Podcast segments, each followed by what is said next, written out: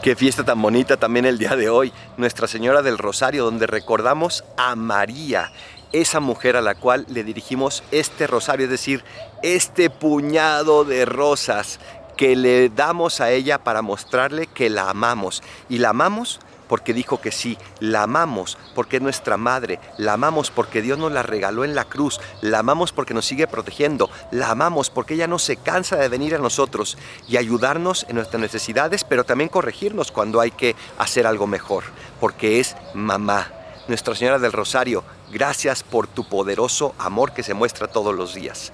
Te invito a que el día de hoy y ojalá todos los días reces el rosario y le pidas a María que te ayude a enamorarte más de Jesús a través del corazón de María. Soy el Padre Adolfo. Recen por mí, yo rezo por ustedes. Bendiciones.